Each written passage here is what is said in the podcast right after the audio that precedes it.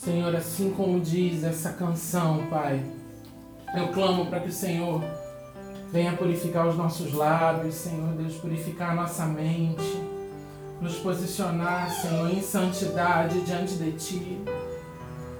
Senhor, nós queremos te agradecer pela Tua presença. Purifica-nos, Senhor Deus, diante disso tudo que nós estamos vivendo, Senhor, que nós temos vivido, Senhor. O que nós mais precisamos é da Tua presença. O que nós mais precisamos é do Teu toque nos nossos lábios, Senhor. Em nome de Jesus, Pai. Nós te agradecemos, Senhor Deus, por termos sido chamados Teu povo, por sermos a Tua igreja nesses dias, Senhor. Nesses dias que não são dias de perseguição, são dias difíceis. E a Tua palavra diz que esses dias vêm para o justo e para o injusto, Senhor. E nós estamos aqui, debaixo da autoridade da igreja, para declarar que a tua palavra tem um poder maior, para declarar que o teu, a, a tua, os teus desígnios são mais poderosos que os desígnios humanos. Os teus, a, o teu poder é infinitamente maior que o poder de qualquer enfermidade, de qualquer vírus, em nome de Jesus, de qualquer destruição, tenha vindo por mãos humanas, tenha vindo por mãos satânicas, Senhor, nós cremos no teu poder e o teu poder é maior do que qualquer outro. Então nós declaramos o teu, a tua soberania em nome de Jesus nesse tempo, na terra, Senhor Deus, em cada nação, sobre a nossa nação, o Brasil, Senhor, sobre a nossa casa, sobre o nosso bairro, sobre a vida dos nossos vizinhos, Senhor, sobre ah, esse estado, o estado do Rio de Janeiro, essa cidade aqui, Maricá o Rio de Janeiro, a região metropolitana, o interior, Pai. Em nome de Jesus, que Teu Espírito tenha liberdade, Senhor, no nosso meio. Fala conosco, Senhor. Traz as pessoas a Ti, Senhor. Espírito Santo de Deus, usa a Tua igreja com a postura santificada nesse período, Senhor. Para que as pessoas nos vejam e queiram a Ti, Senhor, em nome de Jesus que nós sejamos canal, que nós sejamos teu espelho nesses dias, Senhor, nessa terra, Pai. Senhor, nós aproveitamos para orar pela vida das autoridades, Senhor. O presidente da República, os ministros, colocamos mais uma vez o ministro Mandetta, Senhor Deus, diante do teu da tua presença, Senhor Deus, diante do teu altar, para que o Senhor toque, para que o Senhor fale com ele, para que ele tenha suas forças renovadas, a sua saúde renovada, Pai para que Ele cuide da nação, Senhor, dirigido por Ti, Senhor, ainda que Ele não perceba, mas que o Teu Espírito Santo guie em nome de Jesus. Assim como o presidente da República, Senhor, dirige suas palavras, dirige suas atitudes, Senhor, para o um melhor para o nosso povo, Pai, em nome de Jesus. Eu oro pela vida dos médicos, dos enfermeiros, das equipes de limpeza dos hospitais, Senhor, para que eles sejam renovados também em Ti, para que eles tenham proteção do sangue do Cordeiro, Senhor, que eles sejam blindados pelo sangue do Cordeiro, livres de todo mal.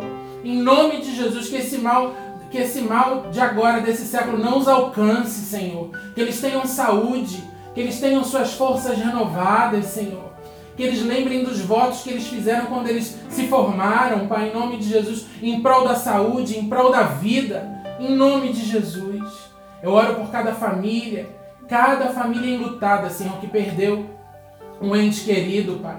Que o Senhor console a cada um através do Teu Santo Espírito. Eu oro, Senhor, pelos idosos, Senhor, Deus, com a saúde fragilizada. Que o Senhor reforce a saúde dos idosos, Senhor.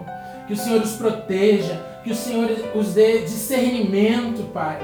Para que eles não saiam sem necessidade às ruas, Senhor, em nome de Jesus. Eu oro pelos jovens, Senhor, pelos adultos, pelas crianças, com a saúde mais debilitada, Pai, que tem mais possibilidade, mais fragilidade pra, diante desse vírus, Senhor. Que o Senhor os proteja e os livre de, os livre de todo mal, Pai, em nome de Jesus. Eu te agradeço porque até aqui o Senhor nos ajudou. Tem ajudado a minha casa, tem ajudado a minha família, e eu te louvo por isso. E eu clamo para que o Senhor possa nos usar, Senhor Deus, nesse tempo, como canal de bênção, como canal de palavra, como canal de renovo como canal de salvação. Eu clamo em nome de Jesus e já te agradeço. Amém.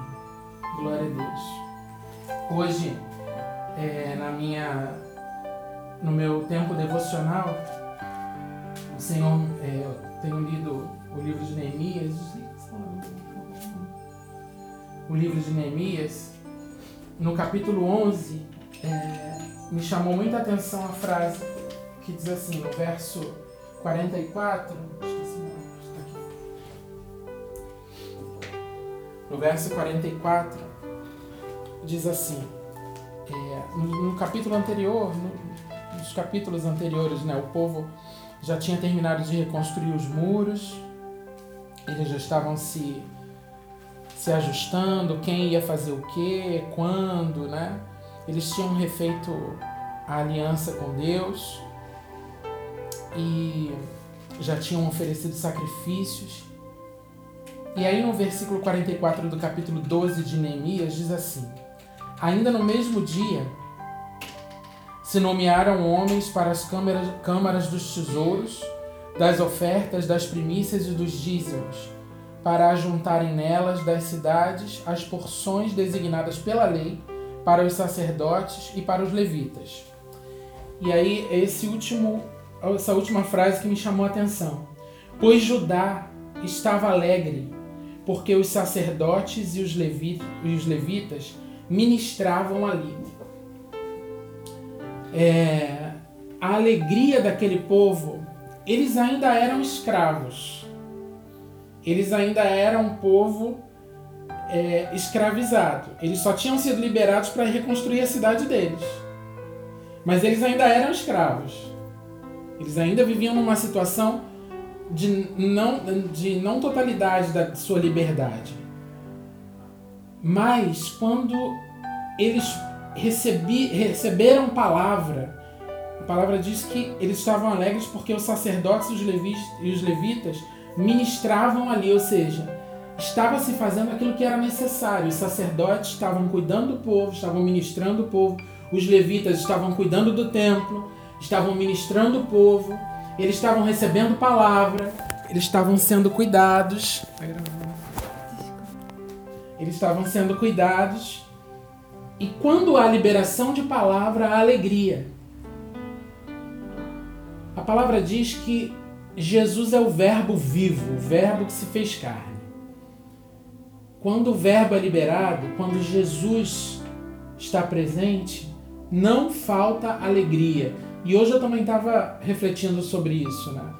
Estava questionando a Deus, perguntando para Deus, Senhor, por que, o porquê de tanta alegria no meu espírito se a gente está vivendo uma situação tão complicada no mundo inteiro? E a resposta está aqui. Porque a palavra sobre a minha vida, a ministração do Espírito sobre a minha vida, há uma unção sobre a minha vida, que é o mover do Espírito Santo. Enquanto Jesus estiver na minha vida, haverá alegria. Nada pode tirar a alegria daquele que serve a Jesus. E a minha palavra para você nessa tarde, para finalizar, é essa. Você precisa refletir qual a sua fonte de alegria.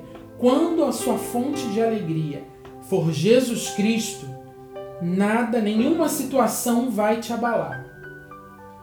Ninguém pode abalar a tua alegria.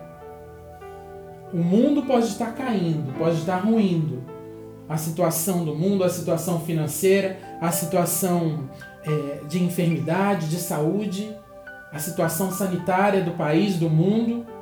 Mas se você tem Jesus, você tem uma alegria que ninguém entende. É a tal da paz que excede o entendimento daqueles que não têm Jesus.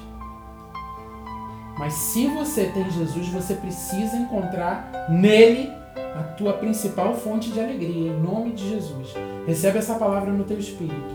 Quando há ministração, quando há sacerdote ministrando, quando há louvor, quando há palavra liberada, quando Jesus Cristo está na tua vida, não falta alegria. Recebe essa palavra no teu espírito e termina de ouvir esse áudio, termina de assistir esse vídeo para viver essa palavra. Mas aí você para e pensa, mas Leandro, eu não estou sentindo alegria agora. Então, ore a Deus e peça para Ele te mostrar o que está acontecendo. E se você precisar, entre em contato conosco através das redes sociais, através do nosso e-mail, do nosso telefone, se você tiver. Nós vamos te ajudar, nós vamos orar com você, nós vamos conversar e vamos entender o que está acontecendo, para que a tua fonte de alegria, a tua principal fonte de alegria e única fonte de alegria seja Jesus.